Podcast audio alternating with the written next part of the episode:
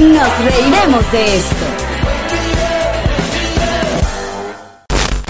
Bienvenidos patroncitos amadísimos a este bonus especial con Valentina Quintero que estamos, es- pero no joda de lujo. Ahora sí lo Dios.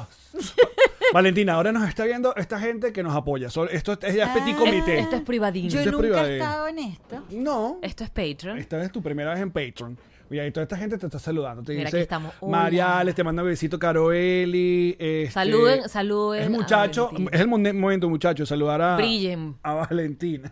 Mira, Pero por- qué chévere. Sí, no. Mira, Jovel gente, de, mira, de Costa Pacha, Rica, Mamo, que es un periodista que tenemos amigo de Costa Rica, eh, me escribió y me decía, ¿cómo la amo? Todos los países deberían tener una Valentina Quintero. Mira, el Club Petroncito, Wow. Rachel, te amamos, Valentina, Les Marie, te amamos. Eh, aquí están mandando un montón de cosas. Te Son quiero ver, Margarita, dice. Liz Maris. Dice Eud Figueira, señora Valentina, adópteme. Mira, Otman, Otman Quintero te Dile a pregunta, Ariana. ¿seremos familia? Sí, no, dile a Ariana que si quiere que te adopte. Que nos adopte a todos. Ah, sí, sí, seguro, seguro. Mira, Valentina, ajá. Este, este, este, este asuntico que ha pasado en los últimos meses con los, los youtubers. eh, Que tienen que tener podrida.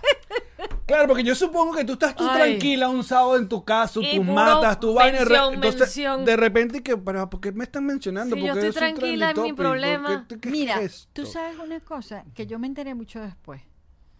Porque este yo estaba en un, creo que yo creo que yo estaba en un viaje por algún lado y de repente alguien Ariana creo que fue la que me dijo este y, y- y me dijo mamá no no fue Ariana alguien me dijo Te tienen que haber atormentado Valentina por que todos lados. Alex tiende yo decía quién es Alex tiende ¿Qué Este, tienda es esa? y- que vende. ¿Qué y- vende? Y, Sí, cómo mucho. que los youtubers y quién vi- o sea, no- yo no tenía la menor idea, ni la menor idea.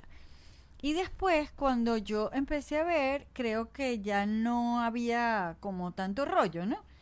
Y la verdad es que yo no tuve ningún problema con eso, porque yo dije, a mí me parece estupendo que, que venga gente de otro país Claro. y se asombre con lo que nosotros tenemos y lo promueva. Y que además lo hagan en un formato que ve tanta gente. Claro. Y que le lleguen a un público al que probablemente yo nunca le he llegado. Pero querían unas fuertes declaraciones de odio. No, no, es que la gente, la gente querías ponerte a pelear con esa gente Sí. de gratis. O sea, Sí, sí, sí. porque ni el Alex Tienda ni los otros youtubers se han metido contigo, ni tú tienes nada en contra de ellos. Es un pedo nada más de internet, de, de Sí, querer. Batalla internet. Exacto. Y, o, o comparar también, que es la otra Que es asunto. que- innecesario. necesario. Pero además que eh, Shirley eh, nos entrevistó a, a los dos, a Alex Tienda y a mí. Ajá. Eh, y entonces, bueno, entonces yo supe quién era él. Y vi algo de lo que él había hecho allá en, en Canaima, ¿no? Porque la verdad es que yo no veo YouTube. O sea, yo no soy una generación de YouTube. Yo no sé ver eso. No ves nada. No, porque yo no sé ni siquiera cómo hacerlo.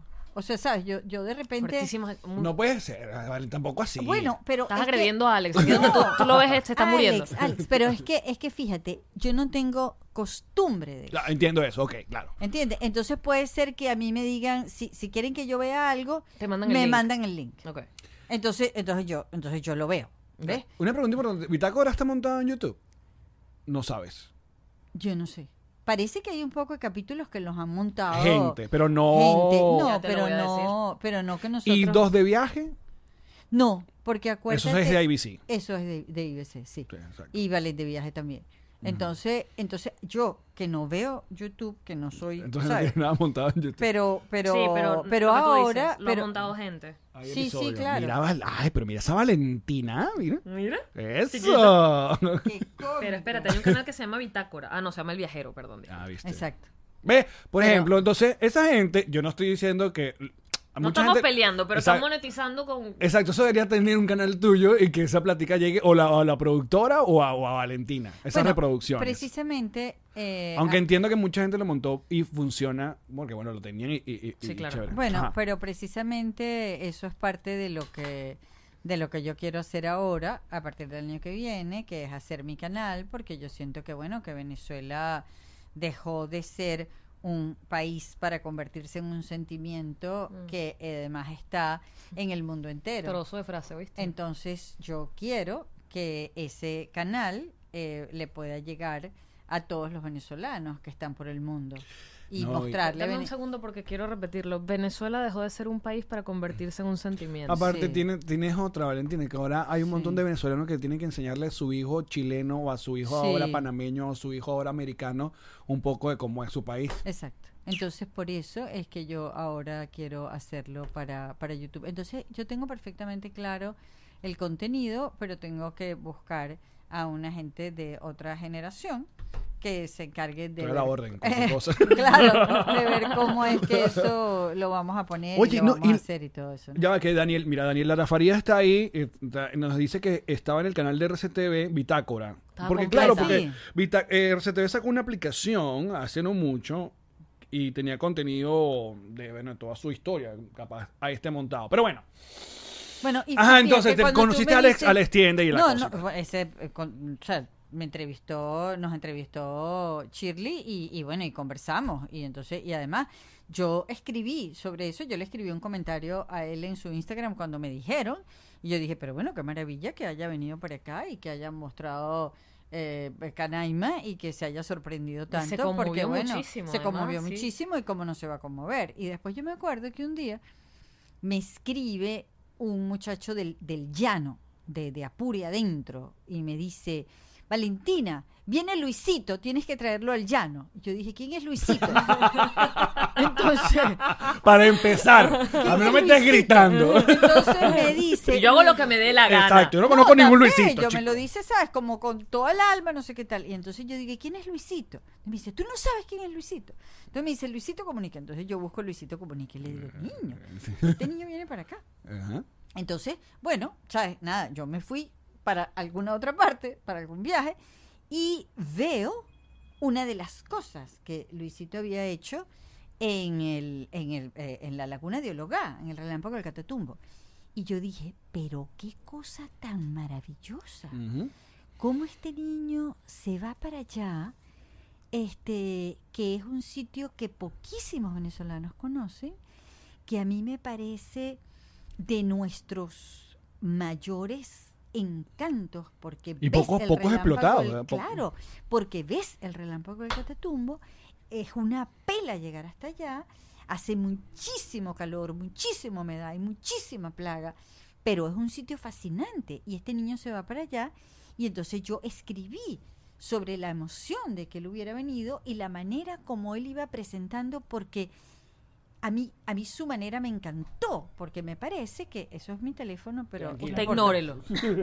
Ajá, pero me pareció, eh, apágalo ahí Alex, porque me pareció que era eh, tan, tan, tan genuino, o sea, tan de verdad, tan mostrando, él va diciendo, por ejemplo, aquí hay una cola de gasolina, eh, y pero, ¿sabes? Como un imparcial, pues, o sea, aquí hay Porque una es de así. gasolina porque es así. Porque él no y después sabe. entra a un baño y dice, aquí no hay agua. Yo no sé por qué no hay agua, pero aquí en todas partes todo el mundo tiene un balde y tiene un potecito y no sé qué. Y es así. Y él lo cuenta con la mayor naturalidad del mundo, sin hacer sobre eso ningún juicio de valor. Increíble. Eso es lo que él está encontrando y eso es lo que él cuenta. Y aparte que lo ha hecho, lo hizo ahí y lo ha hecho en todo el mundo. O sea, Exacto. pero pasa que también hay un hay una parte del internet venezolano que es que nos creemos el ombligo, entonces piensa que es todo un asunto contra Venezuela o pro Venezuela.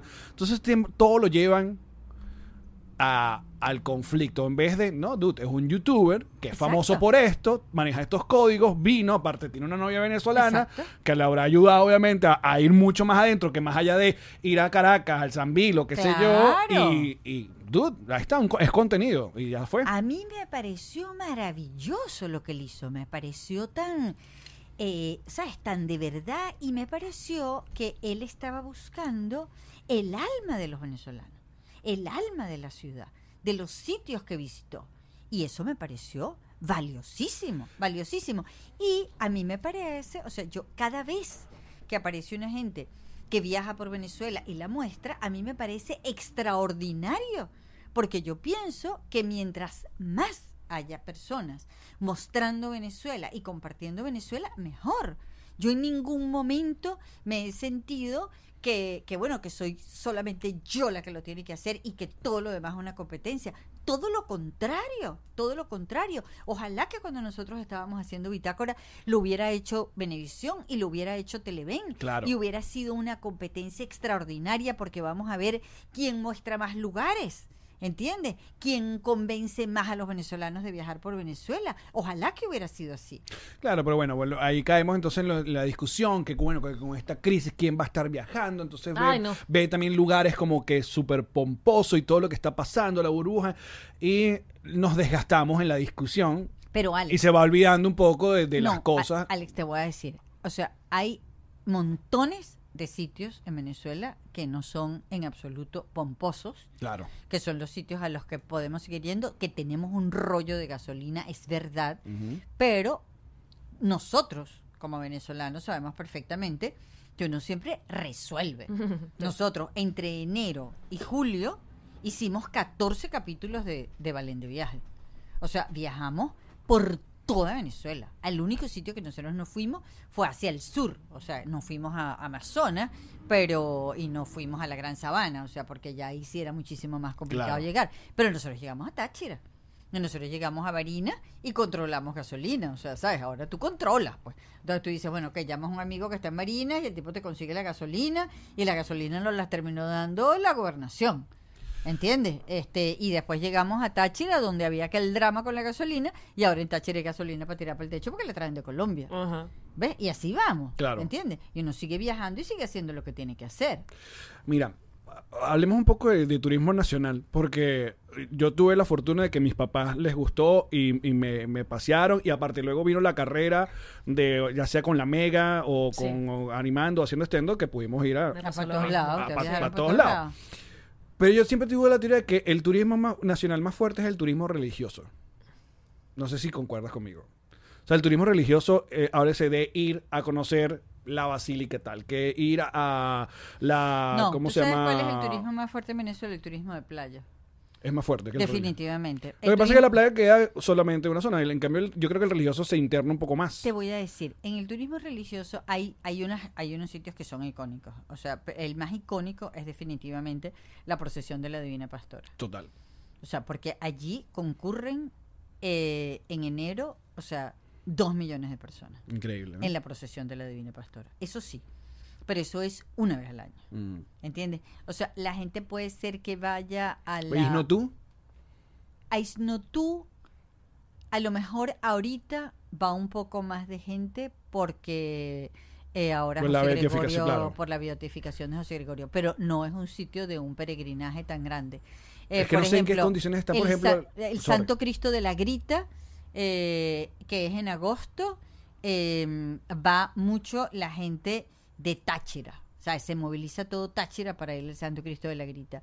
A la procesión, al Día de la Virgen del Valle, va bastante gente, eh, pero porque porque hay un maratón y hay la cosa de las bicicletas y va la gente para la fiesta de la Virgen del Valle, pero no creas, Alex, que es así tanto. Claro, si tú vas a Margarita, tú vas un día a la Virgen del Claro. Valle. Y te- porque tú y- tienes que visitar a la Y tiene Virgen tu del museo Valle. también. Y entonces, ¿por qué el turismo playero tú piensas que, o sea, por qué, y por qué la playa, si hay tantísimas cosas Bueno, insólitas porque, en Venezuela? porque la playa es muy sencillo pasarla bien. Claro. Porque tú en la playa lo único que tienes que hacer es bañarte en el mar y salir, Tomar alcohol. tomar alcohol, Tomar patilla y yogur. de Vuelta y un lado vuelta. de otro y ya. Mientras que tú te vas para los Andes, entonces tú tienes que inventar unas excursiones, o sea, tú tienes que ir a, a caminar por la montaña, tienes que ir a lo mejor a hacer una ruta de bicicleta, vas al teleférico, vas a hacer rafting, vas a hacer canyoning, o sea, y ya también es más costoso. Y, bueno, y más. además, eh, eh, o sea, tienes que tener como más un plan, andar mucho más de carretera. En cambio, la gente que se va para Morrocoy, tú te quedas en una posada, te busca la lancha en la mañana y te regresa en la tarde. Y tú lo único que haces es echate ahí. Divino. ¿Entiendes? Y ya. ¿Ves? Entonces. Es el mejor siempre- turismo, sin duda. Siempre Bueno, sido- la verdad sí. O sea, solo que como... Ese es el que me gusta a mí. No, está cool. No Lo que pasa es coño. yo, yo veía que en Venezuela tiene unos monumentos eh, con el asunto religioso importantes. Por ejemplo, el de la Virgen de la Paz, creo que es el monumento más alto sobre el nivel del mar Sí. que hay en Latinoamérica. Sí, pero no es un sitio Que todo el mundo va. que tenga tantas visitas. Claro. O sea, tú- nosotros hemos ido a la Virgen de la Paz y todas las veces que nosotros hemos ido, Poquita gente. ahí no hay nadie. No hay nadie. O sea, hay cuatro gatos. No, no, o sea, y fíjate tú, por ejemplo, el santuario de la Virgen de Coromoto en Guanare. Que cuando se estrenó era como la joya. Claro, y vino el Papa, o sea, fue el Papa y no sé qué y todo esto. Pero no es un sitio de peregrinación. O sea, nosotros solamente podemos decirlo de verdad, verdad, de la Divina Pastora. Eh, y, y claro, Y bueno, la también cosa la, de la chinita y la chinita, la bajada, la chinita. la chinita, la bajada de la chinita es una cosa que está muy circunscrita A ellos. a los zulianos. Sí.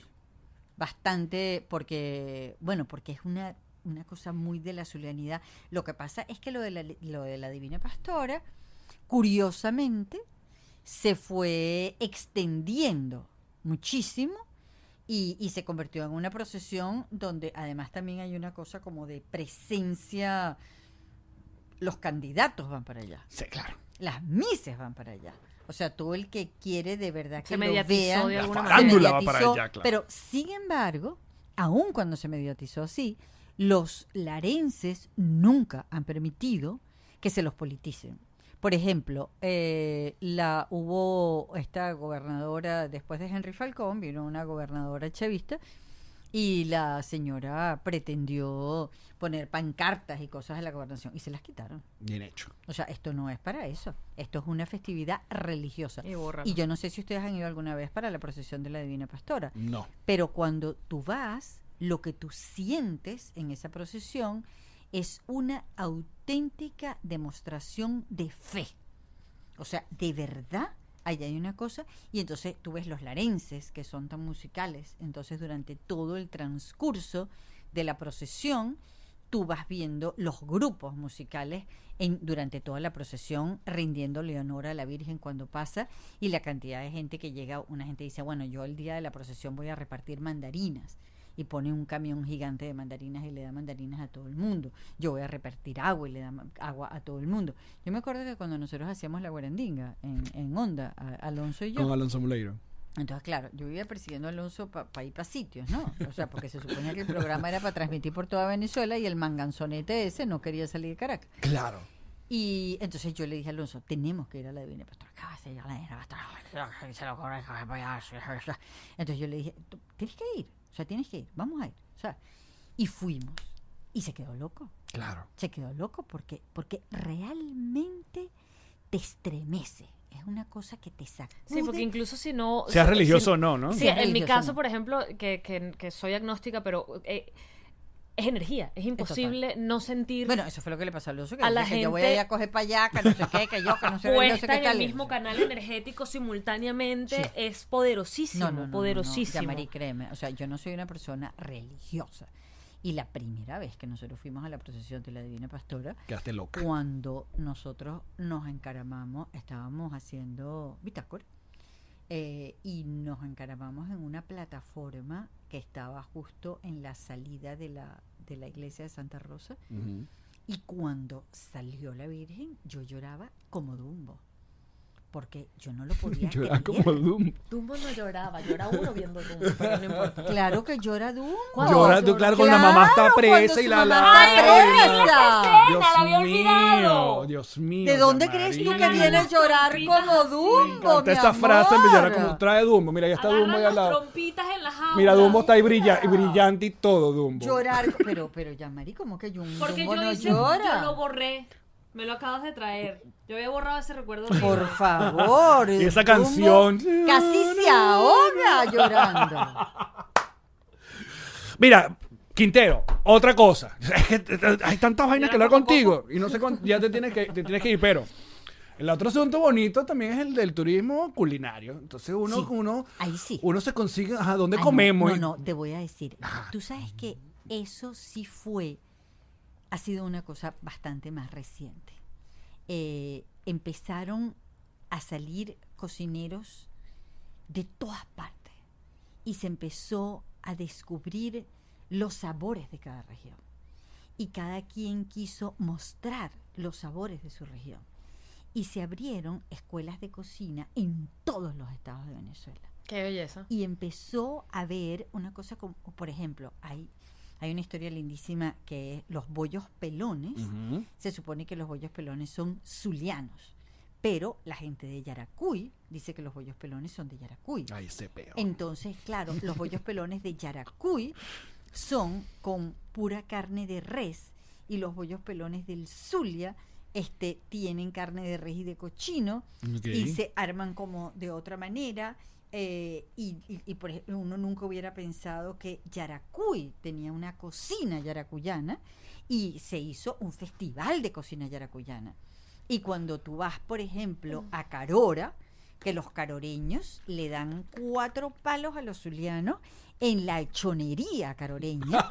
es una cosa fantástica. Bueno, hay una historia maravillosa de un caroreño que en el año 48 fue para París y cuando regresó a Carora le preguntaron que qué tal le había parecido París y dijo, bueno, la verdad es un poquito más grande que Carora. o sea, eso fue todo. Pero tú vas a bien. Esa fue su Carora. impresión. Claro, y en, en Carora es el único sitio en Venezuela, o sea, ahí nace el lomo prensado, que es un plato absolutamente glorioso de la cocina caroreña, y solamente en Carora tú te puedes comer una mamonada, que es el granizado de mamón, y mamones hay Una en toda. Venezuela. No, tú no. ¿Cómo le sacan la piel al mamón?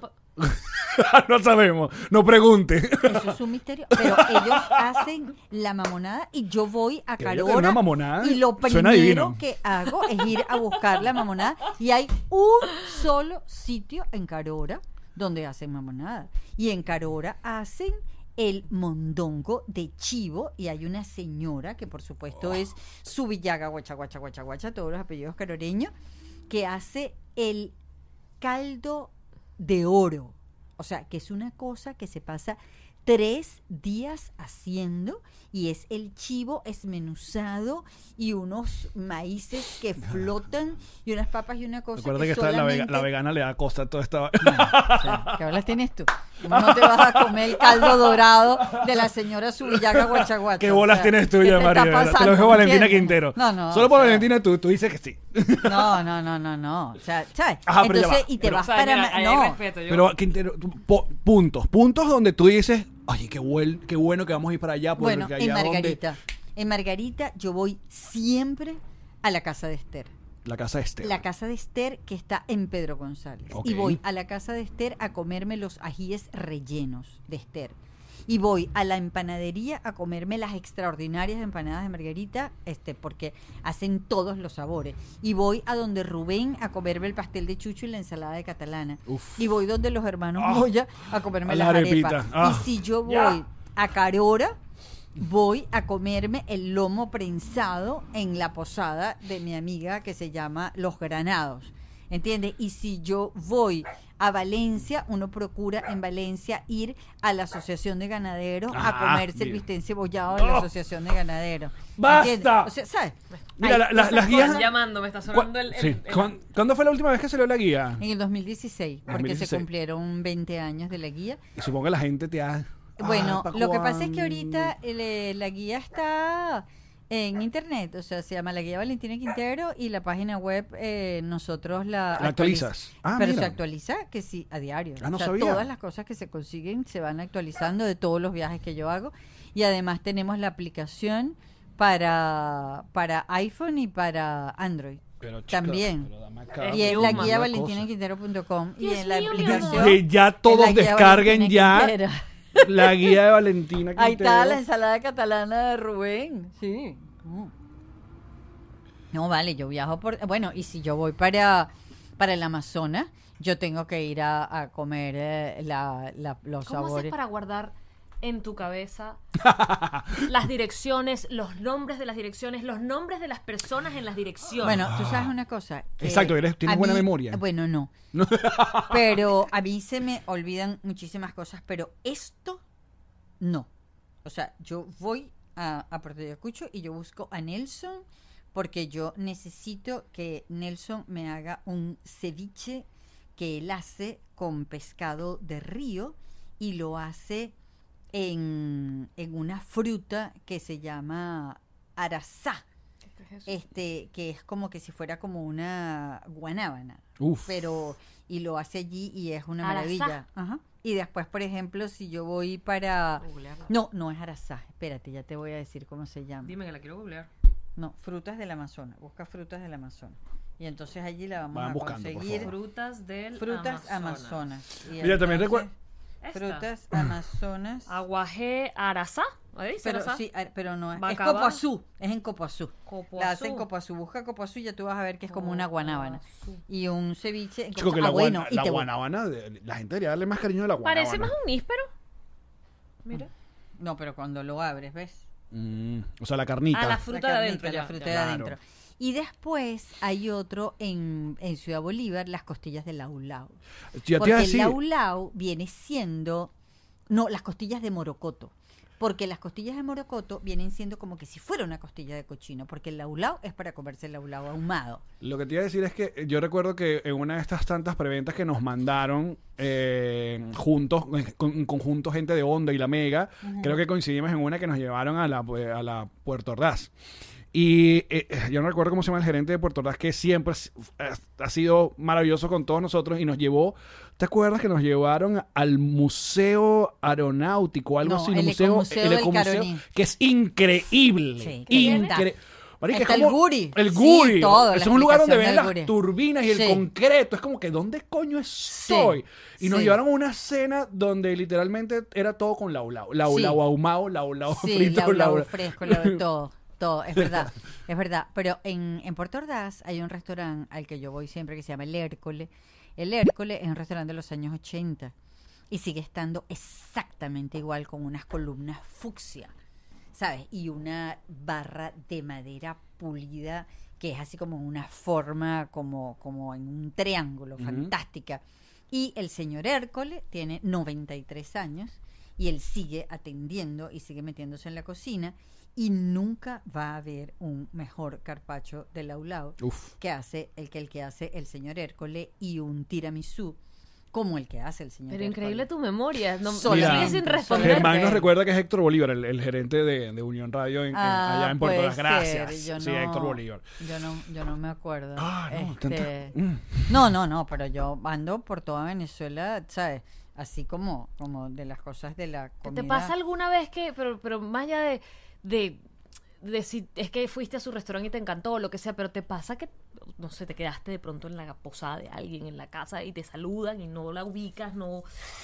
No, yo... O que de ah, pronto esa persona que tú sabes que ubicas siempre, digamos en Margarita, tú sabes que esa Ah, persona... bueno, si me la consigo en otro Ajá. lado, puede Lo que pasa es que Margarita es como tu comarca más o menos, ¿no? Sí, bueno, Bueno, un- por Te- decir un mira, lugar. Mira, yo, yo tengo mi casa en Caracas, pero yo me siento en mi casa en toda Venezuela.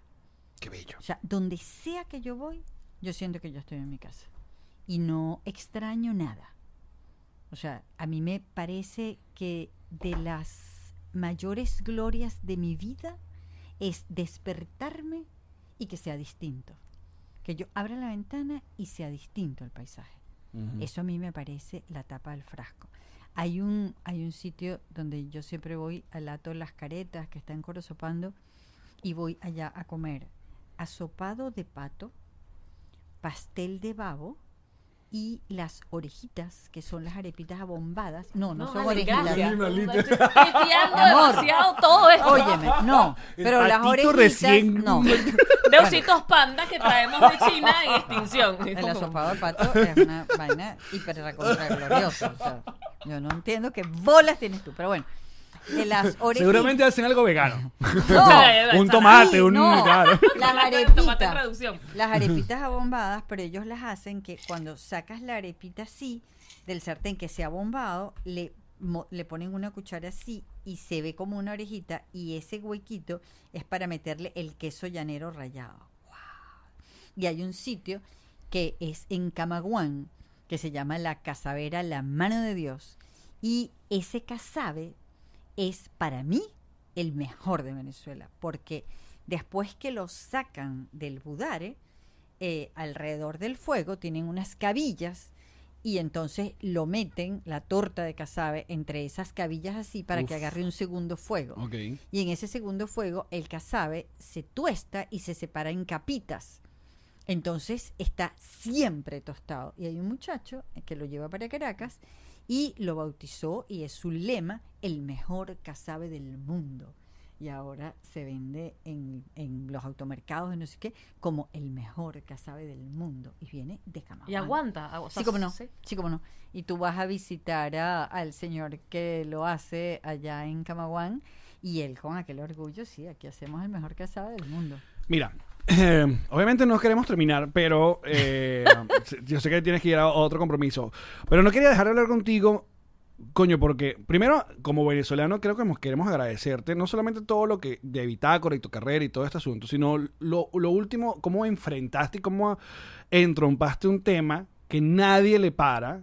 O que, o, o que es como es el- lo que estaba pasando y lo que sigue pasando en el, en el Amazonas y en, la esta- minería. en la minería con esto. O sea, eras la única voz que uno veía pegar esos gritos No. y una cosa que, Alex, créeme. que, eh, ahí, que me imagino que te habrán llegado desde sí, amenazas, hay, cualquier hay cosa. Grupos, o- Hay grupos importantes eh, haciendo esta denuncia, se han hecho documentales, hay muchísima gente haciendo esta denuncia. Lo que pasó es que cuando esa minería, porque lo del arco minero, bueno, es una cosa promovida desde la dictadura, eh, apoyada por la dictadura, y bueno, ya, y ellos saben perfectamente que eso se les fue de las manos. Pero este, yo donde me metí de frente fue en la minería dentro del Parque Nacional Canaima. Ok. Entonces, y porque, claro, o sea, es el Parque Nacional Canaima, ¿me entiendes? Eso es un patrimonio de la humanidad. Esas son las, las primeras formaciones del planeta. Ujú. Tú no puedes permitir que se practique la minería en ese sitio. Y lo que yo sí hice fue decir que los pemones estaban trabajando en la minería. Y eso nunca se había dicho. Mm. Y entonces los pemones se pusieron muy bravos Me imagino. y me declararon persona no grata y se armó todo ese lío y no sé qué. Pero, pero es que ellos estaban metidos, por supuesto que estaban metidos. ¿Y cómo pasan los pemones a ser unas personas que, con- que, que cuidaban o Bueno, por porque amenaza o por bueno, el no, simplemente el dinero y no, ya? porque porque hay una cosa de que ahí hay mucho real, pues. Pero lo, eso, pero eso para. pero lo terrible, bueno, una de las bondades de que haya vuelto el turismo a Canaima es que los pemones se fueron saliendo de la mina. Y volvieron a su- porque y, y entonces volvieron a trabajar en el turismo. Ajá. Porque a Canaima no iba nadie.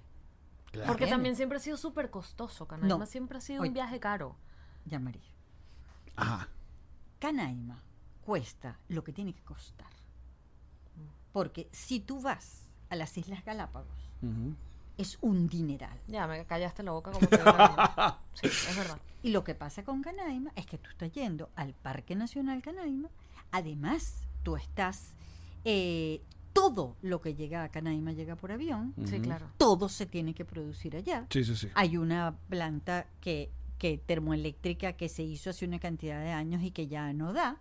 Entonces hubo que poner una planta gigantesca para tener, todos los campamentos tienen que tener plantas eléctricas. Llevar el combustible para allá es una locura. El que el combustible claro. llegue hasta allá. Y sin combustible nada se mueve en Canaima porque todas las lanchas que suben y bajan y no sé qué tiene que ser con combustible. Entonces Canaima tiene que costar lo que cuesta. Me callaste la boca. Y yo no estoy en absoluto de acuerdo en que nunca se vaya para Canaima eh, que abran una vía en carro, ni mucho menos. Y ahorita en Canaima hay tres helicópteros para que la gente pueda hacer sobrevuelos en helicóptero y la gente está dispuesta, bueno, el que pueda lo paga y el que Claro. no pueda, pues se va este Pero sí pues, paró la lancha. minoría. O sea, ya... Sí. ya Hay, de verdad, haya habido un franco descenso de los pemones metidos en la mina, porque otra cosa que ocurrió es que los pemones siempre habían mantenido algunos espacios, eh, algunos saltos y algunos atractivos solamente para ir ellos. Y ellos ahorita entendieron, o sea, si tú, si tú vas a Canaima durante cuatro días, que, que hay vuelos jueves y domingo, entonces tenía, hay- había que ir abriendo otros paseos para que la gente quisiera repetir y no, y no ver siempre lo mismo, ¿no? Entonces se fueron abriendo esos paseos y los, esas comunidades donde están esos atractivos reciben dinero por cada persona que vaya para allá. Nosotros fuimos a unos saltos Canguadapa que caminamos seis horas para Wow. llegar hasta allá. O sea, había curiara, había caminata, no sé qué. Afortunadamente a nosotros el helicóptero nos dejó allá y lo que hicimos fue regresar. Entonces, y, y era la primera vez que se hacía ese paseo y lo hicimos nosotros. Y bueno, y después le recomendamos al PEMO, le dijimos, mira, esto tú lo tienes que hacer con pernocta. O sea, tú no puedes hacer que, Que la gente se mame 12 Sí, horas. eh, 12 horas, ¿sabes? Sí. Y de Hacer vuelta, tu, ¿me camp- tu campamentico, tus Claro, hamaquitas, tienes tus que hacer tus hamaquitas, no sé qué, resolver el rollo del Y- baño. Y, los pemones contigo ya le bajaron ya. Sí, no, no, no hubo, no hubo ningún problema. O sea, ya yo he ido después de eso, yo he ido a Canaima tres veces. Bueno, si llevamos a Río. Río fue para el Salto Ángel y andaba sabroso. feliz, este el muchachito, y se montó en helicóptero y decía, helicóptero, cóptero, cóptero. Fascinado, yo decía, esta criatura no tenía todavía dos años y ya había ido para el Salto Ángel, se había montado en helicóptero, se había montado en Curiara, había viajado hasta allá, ¿sabes? Todas las cosas, pero sí. se Qué bajado. maravilla. Mira, para terminar un poco, ¿qué es lo que eh, el show un poco? Ya hablamos de lo que estás haciendo. No vale, tranquilo. nosotros Estás cantando, estás cantando. No, yo- es la cantadera, yo- ¿cómo es la cosa? bueno, una echadera de cuento. Eh, son cuentos, pero lo que nosotros vinimos fue a compartir a reencontrarte. con los venezolanos que andan por el mundo eh, cómo está Venezuela ahorita, cómo la vemos nosotros, Claro. Cómo... Para que no nos desconectemos tanto, ¿verdad? Bueno, hay una, yo, yo, yo creo que hay como mucha necesidad de, de tener eh, las historias de Venezuela, porque también sabes qué pasa, que cuando tú estás afuera, quizás tú ves todo mucho más dramático Ah, por supuesto, claro. y, y, y- y piensas que... Incomprensible. incluso. Exacto, incomprensible. Y bueno, y nosotros estamos allá, pues, los dos. Y nosotros vivimos allá. Y, y yo nunca he dejado de viajar. Entonces hay unas historias de verdad que son de, de todo el país. Y te impresiona ahora que viajas y vienes a lugares como acá y, y ves como la comarca venezolana básicamente ha, ha hecho aquí o sea, Todo. eh, todo. O sea, Todo. que Miami ya tiene aquí. Sí, sí, sí, sí, absolutamente. Y pienso que, que bueno, que esta diáspora, ustedes se convirtieron en los mejores embajadores que nosotros podíamos tener, porque se, se dieron cuenta de, o sea, ustedes hicieron que el mundo se enterara de la calidad de personas que somos. Y yo creo que más nadie va a decir nunca que el venezolano es flojo. O sea, es marico tucho. O sea, ¿sabes? Hay que ver, hay que ver lo que significa, O si no- o sea, lo que han hecho los venezolanos en el mundo entero Seas marico tú. y lo que siguen haciendo los venezolanos eh, en Venezuela. O sea, no me vengas, ¿entiendes? Increíble. Eh, no, tú- eh, esa, esa no me la puedes decir más nunca. Yo creo que es hora de sacarle una canción a Valentina. Totalmente. Esto, esto puede doler. Estimada. canción. que estás acostumbrada a escuchar a Miguel Delgado, que es un guitarrista, obviamente. Esto puede doler, pero. Mira, pero yo te voy a decir, cada vez que nosotros estamos haciendo el espectáculo y Miguel agarra la guitarra, y yo tengo 15 años haciendo cuentos de camino con Miguel, y todas las veces yo me derrito. Yo te voy a decir una cosa, Cuentos de Camino es de los mejores contenidos de la vida. O sea, a mí me encantaba, aparte, también enco- encontrarnos en la radio, cualquier cosa. Ustedes dos, pero Miguel Delgado también es un asunto que eh, le cuesta echar cuento, ¿no? O sea, son que un empujoncito ahí que. Bueno, vamos con la canción. Cántale la, para terminar esta linda canción. Mire que la. Alex, pero ¿por qué íbamos tan bien, no? De verdad que. No sean así, tenemos todo un show de esto. Y la gente dice, ajá, exacto. Cántale a Valentina. Valentina, querida. Eso sí suena a, a- a- a- iglesia. a iglesia. Yo siempre permito que él dé el cue de cómo va a ser la melodía. Porque yo iba más como una cosa como que si Valentina fuera la que está cantando. Y sería una cosa así como que. Dale, pues. ¿Cuál es el ritmo? Dale. Pero no, Valentina tiene más. Venezolanos en el mundo trabajando y echando pa'lante. No seas marico tú, que me vas a decir que no lo puedo hacer. No seas marico tú, No seas marico tú. No seas marico tú, yo vengo, hago trabajo, echo pa'lante, hago familia. No seas marico tú. Gran canción. ¡Esto me encantó! Para el próximo Te canalicé. disco, ¡Wow! Mira, lo que- ¡Total, Yamarí! ¡Qué chévere! lo que te queremos es verga.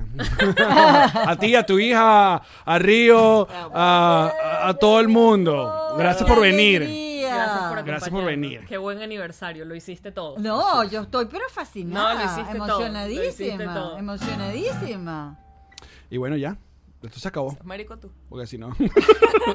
Chao, muchachos. Gracias por acompañarnos. Nos amamos. Chao. Eh. Esta fue una producción de Connector Media House.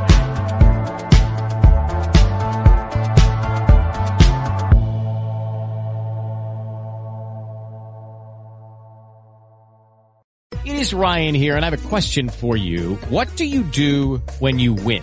Like, are you a fist pumper? A woohooer, a hand clapper, a high fiver. I kind of like the high five, but if you want to hone in on those winning moves, check out Chumba Casino. At ChumbaCasino.com, choose from hundreds of social casino style games for your chance to redeem serious cash prizes. There are new game releases weekly, plus free daily bonuses. So don't wait. Start having the most fun ever at ChumbaCasino.com. No purchase necessary. Group. Void were prohibited by law. See terms and conditions. 18 plus.